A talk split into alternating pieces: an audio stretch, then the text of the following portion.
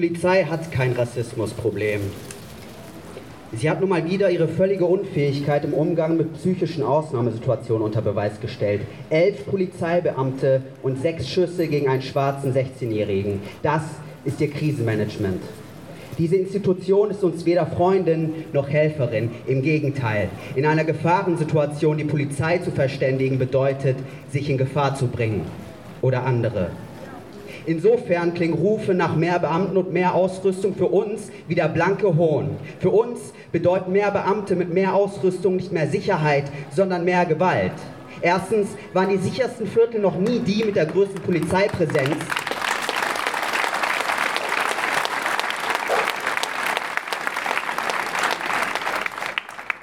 Erstens waren die sichersten Viertel noch nie die mit der größten Polizeipräsenz, sondern schon immer die mit den meisten Ressourcen. Und zweitens ist das ganz offensichtlich ihr einziges Mittel, die einzige Sprache, die die deutsche Exekutive kennt, Gewalt.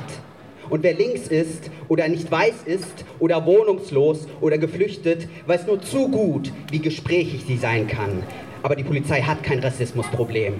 Es treten mit nur zufälliger Regelmäßigkeit und dem dazugehörigen gespielten Entsetzen immer wieder rechte Strukturen in Polizeistationen zutage. So geschehen auch letzten Monat, diesmal in Münster und natürlich in Hessen.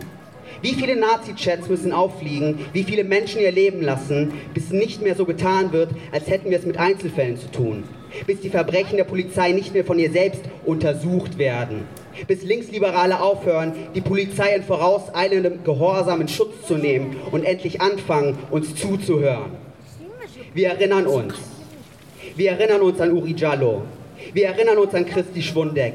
Wir erinnern uns an John Amadi, Dominico Madio, Ndeye Mariam Saar, Ahmed Ahmad, Hussam Fadl, Laie Alama Condé. Wir erinnern uns an die mindestens 160 Menschen auf Color, die in den letzten 30 Jahren von der deutschen Polizei getötet wurden oder in Haft oder Gewahrsam ums Leben kamen. Nein, die Polizei hat kein Rassismusproblem. Sie ist ein Rassismusproblem. Ein paar Freundinnen von mir haben einen schwarzen Freund aus der Nordstadt ins Klinikum Nord gebracht, in die Notaufnahme, weil er verprügelt wurde, nicht von der Polizei. Die Ärztin der Notaufnahme hat ihn gefragt, Sie kommen nicht von der Nordwache, oder? Und seine Antwort war nein. Und sie hat gesagt, das dachte ich mir schon, weil dann sehen Sie ganz anders aus. Ich frage mich, wen wir anrufen sollen, wenn wir Hilfe brauchen. Gestern wurde die Polizei gerufen, weil ein Jugendlicher mit einem Messer in der Hand im Hof stand und offensichtlich Hilfe gebraucht hat. Und dieser Jugendliche wurde im Endeffekt erschossen. Ich weiß nicht, wen wir in Zukunft anrufen sollen. Ich glaube, die Polizei ist es nicht. Dankeschön.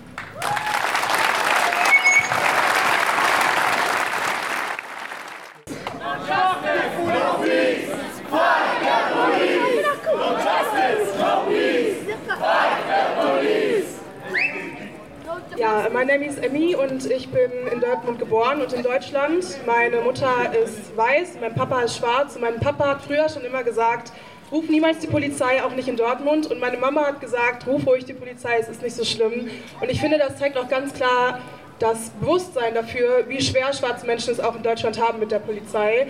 Und äh, mein Papa hat das mit so einer großen Angst damals gesagt, dass ich bloß nicht die Polizei rufen solle, weil es um mich geht und weil er Angst hat, dass ich am Ende in Gefahr bin oder mitgenommen werde oder sonst irgendwas. Und ähm, vor zwei Jahren ist mir ein rassistischer Vorfall am U vorgefallen mit zwei Nazis, die gesagt haben, ich soll mich an den Zitzen aufhängen und verbrennen und schwarze Menschen sollten verbrannt werden. Und ich habe auch in der Situation nicht die Polizei gerufen.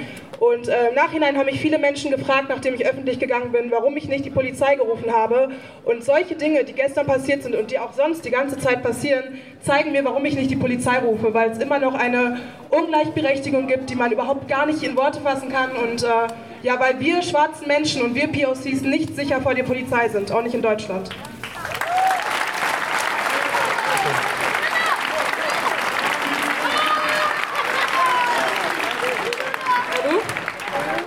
Ich habe jetzt nicht hier was groß vorbereitet. Ich wollte nur sagen, ähm, ihr könnt ein, zwei, drei Schwarze töten, aber uns nicht alle. Ja, ich kannte den Jungen gar nicht, aber das hat mich schockiert auch äh, zu hören. Ein 16-Jähriger wird abgeknallt von der Polizei. Und ich habe auch am eigenen Leibe oft erfahren, dass äh, Polizisten gewalttätig sind, gerne gewalttätig sind. Die nehmen alles zum Anlass, um irgendwie auszuholen oder wenn du irgendwas in der Hand hast, sie wollen schon direkt schießen. Die wollen direkt schon. Auf mich wollten die auch schießen. Ich habe eine Pistole auf den Kopf bekommen. Hier ist die Narbe. Ich habe Narben von Handschellen. Es laufen äh, Verfahren wegen Widerstand gegen Vollstreckungsbeamte, äh, heißt es am Ende danach. Obwohl ich Augenzeugen hatte, wie ich in Handschellen zusammengeschlagen wurde.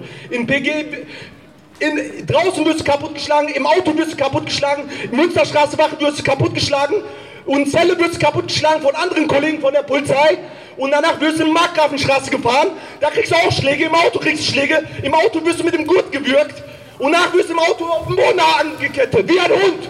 Nicht mein Hund wird so behandelt, weil ein Hund wird besser behandelt. Boah, fuck.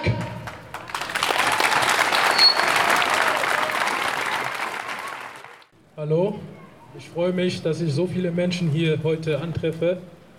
Eigentlich war ich auf dem Weg zum Fußball, aber da habe ich gemerkt, dass es Prioritäten gibt im Leben.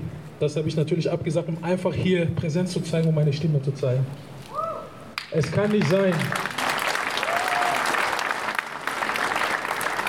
es kann nicht sein, dass solche Taten in unserer Stadt passieren. Ich habe mir den Artikel mehrmals durchgelesen. Es ist ein Satz immer hängen geblieben. Bei dem Einsatz sind laut Staatsanwaltschaft Reizgas und Elektroschocker benutzt worden.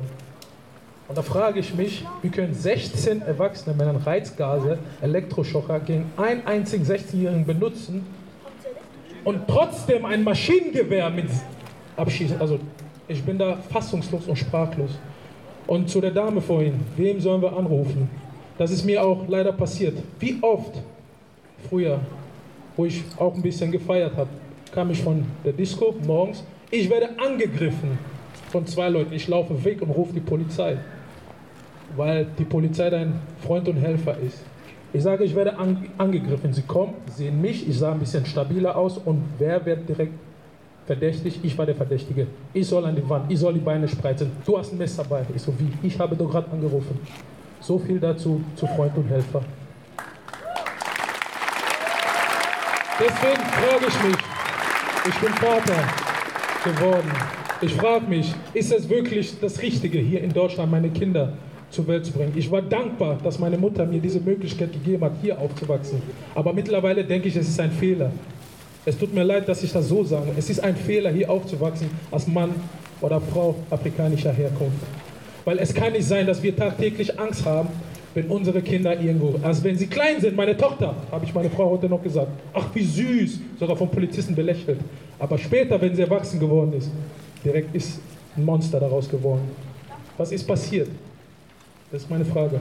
Was geht in unseren Köpfen vor? Sind wir, sind wir, werden wir zum Monster geboren oder ist es irgendwas in unserer Genetik nicht in Ordnung, dass wir uns einfach nicht in den Augen schauen können und sagen, wir sitzen alle im selben Topf. Was wollen wir alle? Wir wollen alle nur überleben. Wir wollen alle nur essen. Wir wollen alle nur leben. Mehr wollen wir nicht. Danke. Danke dir. Ja, hallo. Ich arbeite als Lehrerin hier in der Dortmunder Nordstadt und ich denke mir so, für was erziehen wir uns unsere Kinder? Und was ist hier eigentlich los in diesem System? Also das kann doch nicht sein. Wir haben sehr viele Kinder, wir haben zu wenig Lehrer, sehr viele Kinder, die auch Probleme haben, die auch geflüchtet sind. Und wenn ich mir vorstelle, ich habe ein Kind in meiner Klasse oder ich, wir kämpfen alle darum mit den Eltern, dass, und dann passiert sowas. Was ist das für eine Gesellschaft? Das hatte vorhin schon jemand gesagt. Und dann sollen wir auch noch erzählen, dass die Polizei dein Freund und Helfer ist.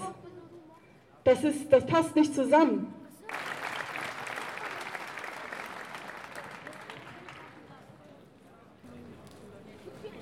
Hallo, ich bin Maddie. Ich bin ein bisschen aufgeregt. Ich habe äh, nach dem Vorfall heute, ich habe einen Song gehört von Pink, Dear Mr. President. Ich habe ihn umgeschrieben, ein wenig auf Dear Mr. Policeman.